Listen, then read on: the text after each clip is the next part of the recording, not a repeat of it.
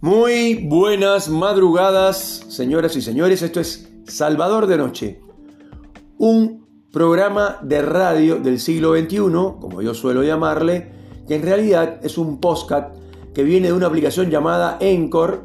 En español se escribe Anchor, es de color violeta. Bájenla de su Play Store del teléfono. Una vez que la tengan lista eh, y activada, buscan Salvador de Noche y pueden escuchar todos los capítulos de la primera temporada y todos los capítulos de la segunda temporada, que ya vamos por casi 60 capítulos. Porque esto, este programa de radio de 15, 16, 18 minutos diarios está dirigido a la gente que vive sola y que cada vez esa, esa parte de la población, ese segmento poblacional es mayor y más ahora con el COVID, con la cantidad de gente que ha muerto más de 4 millones a nivel mundial.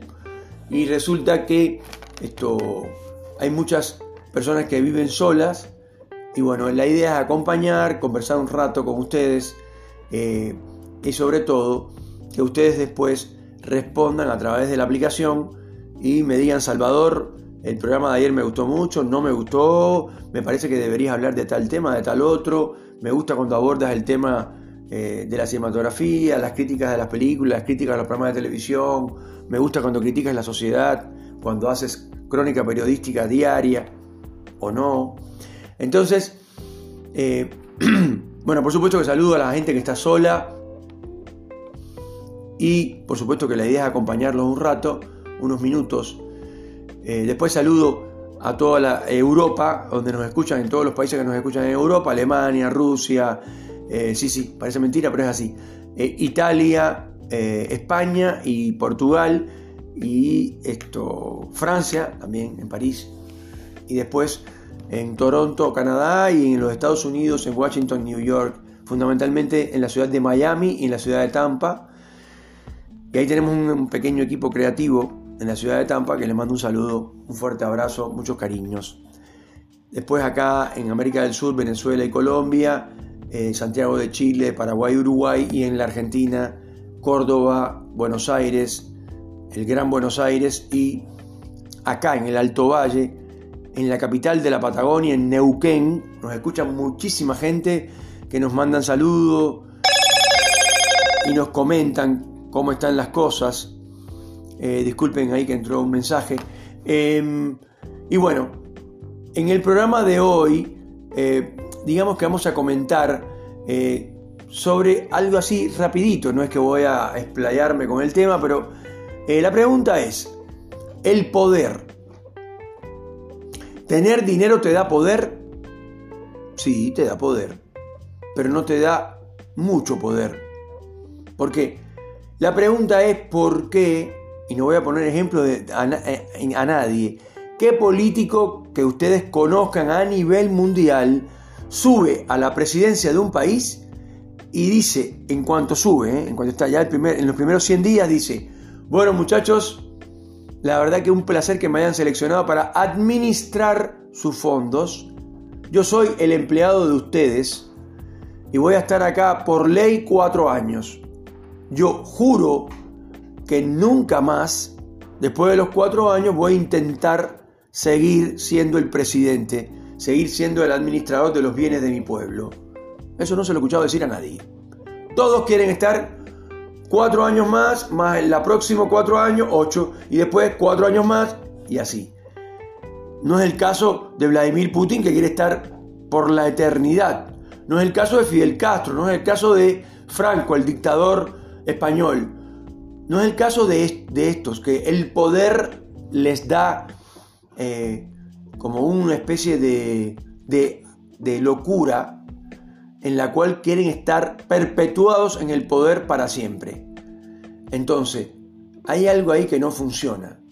Porque si en la realidad ser presidente de un país es administrar los fondos del país que viene del el trabajo de los contribuyentes, de, ahí viene el dinero del Estado.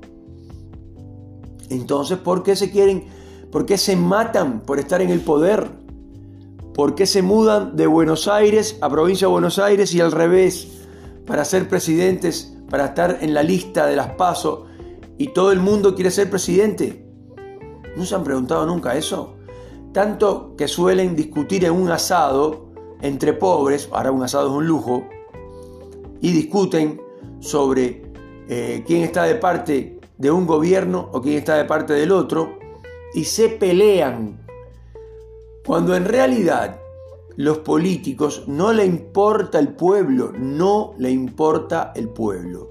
Lo que ellos hacen es engañarnos. Fidel Castro con sus grandes discursos de una hora, una hora y media, diciendo, pueblo de Cuba, hermanos entrañables, mi pueblo, mi gente, todo mentira. Cuando salía de ahí, se comía una cena con langosta, se fumaba un habano y se acostaba con una mujer. Iba a decir una puta, pero no. Porque en la teoría putas en Cuba no hay. Porque puta es prostituta, una persona que labura de dar su cuerpo a cambio de dinero. Es uno de los oficios más viejos del mundo. Siempre habrán putas, pero siempre, y siempre, aunque digan que la cosificación y la femenina y que no sé qué, que la mujer, que la igualdad, todo lo que quieran. Pero hay putas y también, por supuesto, hay putañeros, obviamente.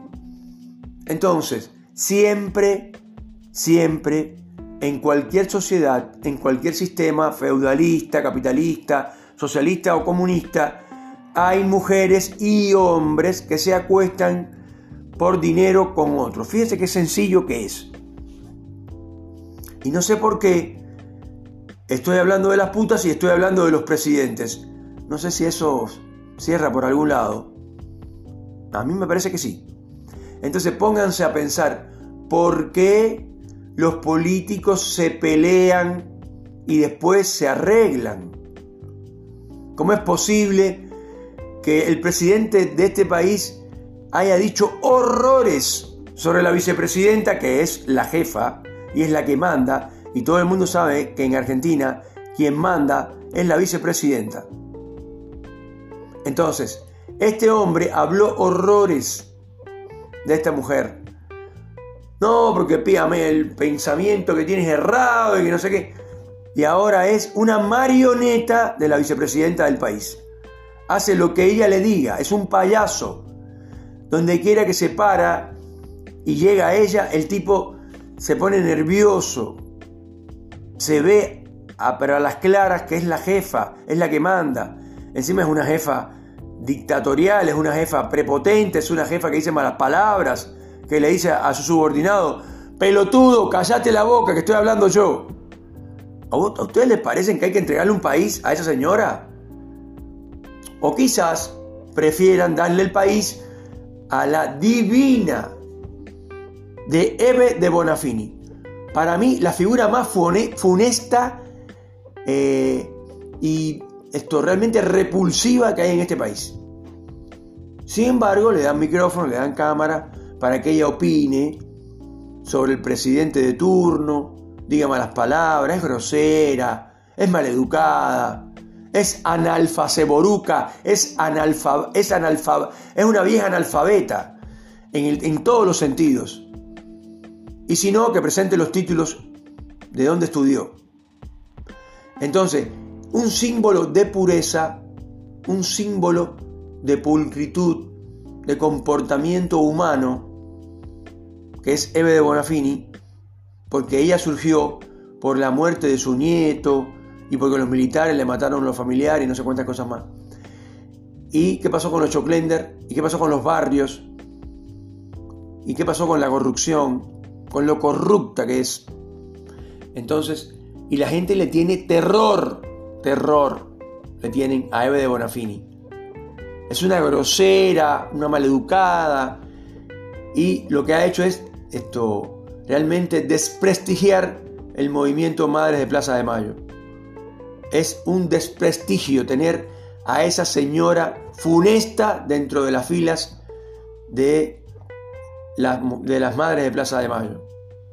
Entonces, así, la pregunta es, ¿por qué en cualquier lugar del mundo los, los presidentes se creen con derechos que no tienen y además quieren seguir perpetuados en el poder. Si nadie sabe responder la pregunta, entonces no tiren la primera piedra, porque todos tenemos culpa de, que eso ocurra. Entonces, cuando se mide el patrimonio de un político que tenía una inmobiliaria en el sur, un ejemplo normal, digamos, y que tenía de, o sea, como total de riqueza 90 mil pesos o 900 mil pesos, eh, y después aparece con millones y millones, entonces hay algo ahí que no está bien. Porque la pregunta es cómo con un sueldo ganó millones y millones. Señoras y señores, hemos hablado sobre el poder y esto es Salvador de Noche.